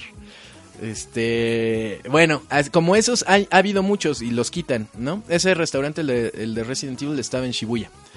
Eh, ¿no, ¿En Shibuya? Sí, en Shibuya. en el parco, creo, no me acuerdo. Entonces, este, bueno, el chiste es que ya van a abrir un café de Pokémon, pero este ya no va a ser temporal, este ya va a ser fijo y es buena noticia. Como el café de Kirby que está en, el Skytree, que también es fijo. Este, y ahí sí está cañón. El café de Kirby tiene una bronca que mm, no aceptan reservaciones por adelantado. Lo que tienes que hacer es ir en la mañana a apuntarte a la lista de espera. Obviamente todas las mañanas hay una fila eh, que es desde las 9 de la mañana. O sea, tú puedes ir y formarte en la madrugada si, si quieres, no es problema de ellos. Ellos a las, a las 10 de la mañana sale una muchacha con una tabletita y conforme están formados les va diciendo eh, a qué hora quieren comer ahí y este y cuántas personas. Y los va apuntando y tienen lugares limitados, mesas limitadas, bla, bla, bla. Y si en la, esa fila de la mañana no se llenó, pues tú puedes llegar y, este y ver si hay lugar, ¿no? Eh, obviamente hay una fila de cancelaciones y listas de espera, ya, lo de siempre, pero siempre está hasta la madre. Si un día van a Japón y consideran la posibilidad de ir al café de Kirby, háganse la idea de que van a tener que ir temprano al Sky Tree, eh, esperar ahí en la fila a que salga la muchacha con la tablita y apuntarse en la lista de espera. Em, y yo creo que así va a estar, o peor, el café de Pokémon, imagínense. El año que entra en Tokio se va a abrir este restaurante y café, eh, se va a llamar Pokémon Café, va a tener comida, bebidas eh, y todo temático con los personajes del juego, ¿no? Y también va a tener tienda, obviamente, pues de tontos no lo hacen, ¿no? Eh, va a haber un, Pokémon Center también ahí. ¿En dónde va a estar el Pokémon Café? Se, va, a estar dentro de la tienda departamental Takashimaya en Nihonbashi. Ah, ya sé dónde. Eh, por ahí estaban este Game Freak y Critters. Em, creo que todavía están ahí. Eh, está muy cerca, muy, muy cerca de la torre de Tokio. Em, y además del café de Pokémon, en el Takashimaya de Nihonbashi también va a haber una tienda especializada de Pokémon. Este. Ah, bueno, que es el Pokémon, el Pokémon Center, pero le agregan un DX, como Deluxe. O sea, va a ser una tienda, uff, que el Pokémon Center que abrieron en el Sky Tree está bien padre, la verdad, sí es diferente al que había en Gropongi. Ah, el primer Pokémon Center que existió, que tuve la oportunidad de ir, por supuesto, eh, estuvo en, Nihonbashi, estaba abajo de las oficinas de Critters, de hecho. Este, y era una tiendita, era como un Oxxo de Pokémon y siempre estaba hasta el gorro, ¿no? Entonces, este, y luego la movieron a Roppongi. Y eso hacen mucho en Japón, mueven mucho los, los tiendas del lugar. Y, y bueno, eh, este va a ser de lujo. Este. Y obviamente aquí se van a poder encontrar piezas exclusivas que no van a estar a la venta en ninguna otra tienda de Pokémon. Y adivinen cuándo va a abrir. Apúntenlo en sus calendarios. 14 de marzo. Acuérdense que cuando un negocio se abre en Japón, que es muy esperado, como el Pokémon Café, el café de Gundam, lo que sea, es imposible ir en los primeros días. Si ustedes están planeando sus vacaciones para marzo de 2018 y están oyendo esto y dicen, mira mi amor, ¿por qué no vamos al café de Pokémon eh, en marzo? Así llegamos y nos metemos. ¿Qué pasó Armando? ¿No oíste que Deisho dijo que, que siempre está hasta la madre en los primeros meses de, que, de la inauguración? Pues sí, tienes razón Leopoldo, está bien. Eh, eh, pensemos otra cosa en nuestra luna de miel. Entonces, yo les aconsejo que los primeros meses ni se metan, porque no hay forma de... Hay, hay reservaciones así de meses de adelantado y todo. Eh, o si pueden averiguar, o mejor dicho, no es que los ahuyente del lugar, más bien vayan viendo ahorita, este, igual escuchando Senpai Corner, si yo me entero de algo lo aviso, de cómo pueden apartar sus, este, sus reservaciones desde aquí, o pues, si hay un sistema de apartado para extranjeros, o lo que sea, o si hay una técnica para apartar el lugar y reservar antes de ir. O sea, el chiste es que lo planeen, no que lleguen los primeros meses a ver qué tranza y pues no, va a ser perder el tiempo nada más. Pero bueno, ahí está. Luego, me quiero despedir con esto también, que aparentemente se cree que va a haber un nuevo Tokyo Disney. Esto está interesante, fíjense. Y yo creo que sí, porque Tokyo Disney siempre está tal... Siempre. Y cuando no hay gente es porque está, está un che, ciclón, un tsunami o está helando. Eh, y esto fue eh, porque eh, se reportó que Tokyo Disney Resort llegó a un acuerdo este para tener un o sea pidió un presupuesto se reportó que Tokyo eh, pues pues este es consorcio de Disney de Tokyo Disney. Pidió un presupuesto de 2 mil millones de dólares. Y el, el concepto es expansión. Entonces, dado que hay dos parques de Disney ahí y están pegados los dos, uno es Tokyo Disneyland y el de junto es Tokyo Disney Sea. Está, es muy bonito ese parque, Tokyo Disney Sea. Entonces, con este presupuesto, muchos están especulando que se, que se van a aventar a abrir un nuevo parque. Yo creo que sí. Y escuchen esto. Se rumora que va a tener un área exclusiva de Frozen. Lo que me lleva a pensar que lo, va- lo podrían abrir en Hokkaido. O en Nagano. Que no creo en Nagano, eh, la verdad, pero para el nor- para arriba. Para donde hay nieve. En, en, en Nagano y en Nagoya llega a haber nieve también. O sea, Nagoya es un sitio donde se suele ir a esquiar. Este. Pero a mí me suena a que se lo van a aventar en Hokkaido. No tanto por el. Este. por la nieve. Sino para la distribución de sus visitantes. Porque pues la gente de Hokkaido tiene que realizar un viaje muy largo para poder ir a Tokio. Otra área que se me ocurre es Osaka. eh, donde están los Universal Studios, pero no creo. Eh, en Kioto absolutamente no, ese es un no rotundo. O para el sur, pero si va a tener temática de Frozen, a mí se me hace que lo van a abrir en Hokkaido, quién sabe. Eh, y realmente no hay información oficial, solo es este... eh, solo es un reporte financiero. Este... Y ya. Eh, eh, Disney sí abrió en 2001. Di- Tokyo Disney abrió, abrió en 1983. Eh, de hecho tiene una historia muy peculiar, se las cuento rapidísimo porque ya se me va a acabar el tiempo. Eh, Tokyo Disney tiene una historia muy peculiar de cómo se for- fue el primer Disney fuera de Estados Unidos. Este, de hecho creo que fue el segundo Disney. El primero fue el de Los Ángeles, Disneyland, y el segundo fue Tokyo Disney y creo que ya después abrieron el de Orlando y luego ya el de París y el de China y no sé qué. Este, pero la historia es bien chistosa.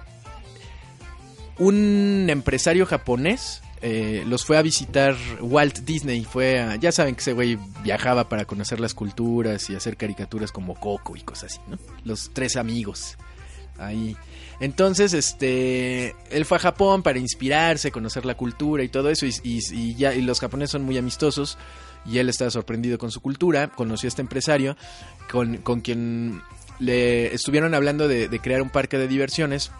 Y le dijeron, oye, tu parque está bien padre, el que acabas de abrir en Los Ángeles. Sí, uff, me encanta. Eh, oye, danos unos consejos, ¿cómo le hiciste? Ah, claro. Y, Walt Disney y su equipo, se met- o sea, los trataron tan bien que ellos de buena onda les enseñaron como los planos de cómo construir, la logística, o sea, todo, todo, todo, todo. Pero así les abrieron el libro blanco, así de miren, así, háganlo así, nos caen súper bien. Y, ah, sí, sí, claro, sí. Y si necesitan ayuda, sí, claro, luego les hablamos y ya. Y ya no supo nada Walt Disney de ellos. O sea, eh, eh, ahí, estaban, ¿no? Eh, viviendo su vida, estrenando sus películas, fumándose acá sus delicados, ovalados, papel arroz sin filtro. Y de repente le dan el chisme, señor Walt, ¿ya, ya supo la, la última? No, pues ¿cuál? Los chinos, esos hojaldras. ¿Qué? ¿Qué? ¿Por qué? No, pues, son mis amigos. ¿Cuál sus amigos? Se robaron Disneyland. ¿Cómo chingados? A ver. Y fueron y construyeron un Disney idéntico a Disneylandia. Obviamente sin licencia, con Mickey, con Dumbo, con el castillo. Idéntico, idéntico. Obviamente con ligeras diferencias de colores, como los, parcos de, los parques de diversiones pirata. Pero era idéntico. Y ese güey así de... Cámara, así Walt Disney, así el cigarro se lo apagó en la lengua, así cámara, ahí les va la mía. Fue con el empresario rival de este güey, le dijo, güey, vamos a hacer un Disneyland. Oh, pero estaba un poco cablón, porque no, vamos a, ¿cuántos? ¿No es de, de dinero? ¿Es dinero el problema? A, a ver, aquí está un cheque. Eh, A ver, Jaime, dame el cheque, la chequera. Sí, señor Disney. Aquí está un cheque el blanco, ponle la- ya con mi firma, ponle la cantidad y vamos a construir Tokyo Disneyland al lado del parque de estos güeyes y los tronamos. Y así pasó. Construyó Tokyo Disneyland para, para vengarse del güey que le robó Disney. Y de hecho, si ustedes buscan en, Google, este, no recuerdo el nombre de ese parque de diversiones que está abandonado, fracasó. Es horrible ir a un parque de diversiones abandonado. Yo fui a uno en Berlín y te da los creeps. De hecho, el, el parque de diversiones abandonado de Berlín, que uno puede caminar, no puede entrar, es delito entrar, pero si caminas por fuera, se ve cómo se mueve la rueda de la fortuna y se oye. Y se mueve sola así de. Porque no, por alguna razón que me explicaron, este, hay algunos juegos que medio se mueven todavía, eh, pero solos, ¿no? Y, y en ese parque es, es este, parte del, del turismo extremo ir y meterse al parque abandonado que antes era la copia de Disney, que fracasó porque, porque llegó Walt Disney y le metió varo al Disneyland original y el pirata tronó y este y un parte del turismo extremo es ir y meterse a ese parque de diversiones, a sacarse la selfie, a, a- grabarse como los correte el policía y todo eso, ¿no? Hay muchas fotos de ese parque, es también famoso, pero pues ya, de- pero está abandonado. Entonces, este, pues sería el tercer parque este, a ver qué tal, a ver si lo abren. Y, es que esta información sí se las quería dar, pero bueno, es que me llamó mucho la atención que Line, el este que es como el WhatsApp pero japonés, que tiene muchos servicios Line, no se limita a mensajería instantánea. eh, tiene muchos servicios. O sea, por ejemplo, ahí las bandas de rock, por ejemplo, tienen sus cuentas y recibes notificaciones mediante Line de las nuevas presentaciones, venta de boletos, el video, la foto, etcétera, ¿no? Eh, puedes tener fans, puedes este, hacer transmisiones en vivo, lo de siempre. Puedes tener monedas virtuales, comprar temas, comprar stickers, que creo que es una de las cosas más atractivas de Line. Eh, y se puede usar en cualquier parte del mundo. Yo uso Line. Eh, y me gusta mucho usar Line, la verdad. Me gusta más que WhatsApp. Y aparte es más respetuoso, creo. Pero bueno, el chiste de Line es que está por abrir un servicio bien interesante que es de este para que las mujeres embarazadas este puedan conseguir un lugar libre en eh, eh, este en los camiones o, o en el metro. Este y incluso hay uno para mujeres este que puedan tomar un taxi con prioridad. Y cómo funciona lo que pasa es que Line eh, que se hizo una alianza comercial con, con Tokyo Metro y Dai Nippon Printing. Eh, lo que van a hacer es que van a invitar a los pasajeros a que entren a la parte de este programa, donde si un pasajero que tenga line está ocupando un asiento o está en la fila de un taxi o lo que sea, ellos pueden voluntariamente poner estoy dispuesto a cambiar mi lugar con una mujer embarazada. Así de simple. Entonces, la mujer embarazada que tiene esta el line le puede llegar el aviso. O sea, este hay eh, 14 posibilidades de que tengas un lugar en este vagón. Hay 13 posibilidades de que tengas un lugar en este camión. Hay 5 posibilidades de que te puedan ceder su lugar en, en la fila del taxi, ¿no? Y entonces ella ya puede confirmar que va para allá. Es como una clase de Uber. Está súper buena onda. A mí me gustó mucho ese, ese servicio. Y el otro, que es similar y es como para emergencias más acá, es que si bajan una aplicación, este, esta aplicación nueva que está publicando, si no me equivoco, Tokyo Metro, este, que creo que sí, ¿eh? Eh, que bueno, las estaciones del metro y todo eso son muy complicadas en Japón, ¿no? Entonces luego uno tiene pues emergencias de esas catastróficas. Entonces Tokyo Metro decidió sacar esta aplicación que funciona ya a partir de hoy, ya se puede bajar hoy en, el- en los smartphones y en, tiempo real te avisa dónde hay un baño desocupado y qué puedes hacer en ese baño. O sea, si es baño familiar, si es baño para hombres, para mujeres, este, si tiene bidet, si no tiene bidet, este, eh, eh, todo eso. Y, pusieron en todas las cabinas de baño sensores, precisamente para como de estacionamiento, que para cuando esté desocupado, eh, eh, a ti te aparezca la notificación. Hay tres baños desocupados acá y no sé qué. Entonces, si traes la emergencia, pues ya no, ya las cosas ya no las dejas al azar, ya vas corriendo a, a- a lo que vas. Está bien padre todo eso, la verdad. eh, pero bueno, es que ellos viven en el futuro, los japoneses. Y ya nos vamos. Muchas gracias por escuchar este programa madrugador. Nos echamos las dos horas, creo. A ver, casi las dos horas. Muchas gracias. Este. Le dejo un saludo a todos los escuchas que estuvieron ahí con la comunicación, intercambiando este mensajes entre ustedes, a todos los que estuvieron de, de audioboyeuristas, que nada más oyeron y no comentaron nada, también muchas gracias. Les recuerdo patreon.com diagonal densho con un dólar. Soy me quedo satisfecho y ustedes pueden escuchar el podcast que a continuación voy a dejar subiendo. Y este. mm, Y ya, pues nada, los dejo con esta canción japonesa, por supuesto, para los que les gusta el manga y el anime, especialmente Full Me- Metal Alchemist. Esta canción se llama Kimi no Soba ni Iruyo. Este. Kimi no Soba ni Iruyo. eh, de la cantante Misha. Que se estrenó el 29 de noviembre de 2017, hace poquitito, hace antier más o menos. Es su vigésimo tercer sencillo.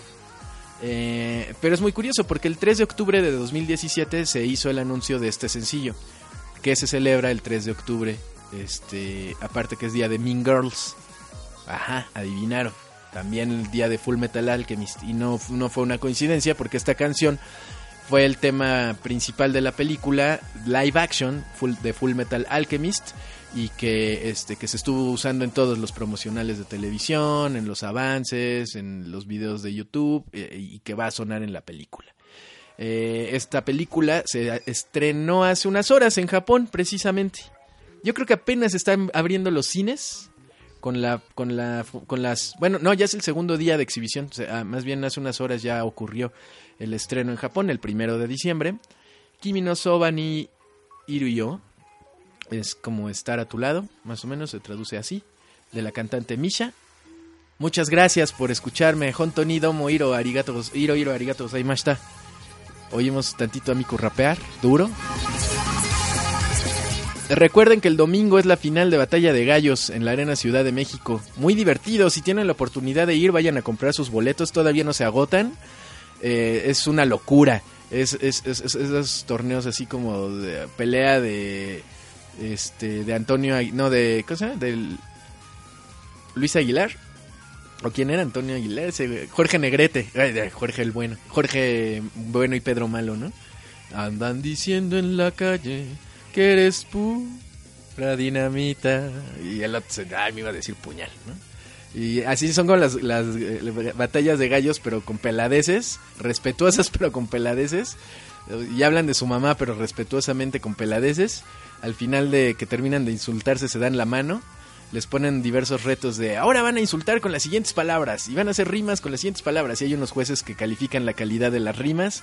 El aplauso del público también ayuda. Y a ver quién gana. Es la final internacional de Batalla de Gallos de Red Bull. Hay boletos todavía, es este domingo. eh, domingo 3 de diciembre en la Ciudad de México, en la Arena Ciudad de México. Ahora sí, sin nada más que decirles, les agradezco su atención. Nos escuchamos la próxima semana, ya saben, los viernes de Senpai Corner, más temprano, porque si no, no da tiempo de hacer Twitch. Y, y mm, su dólar en Patreon. Muchas gracias y recuerden, Stay Baby Metal.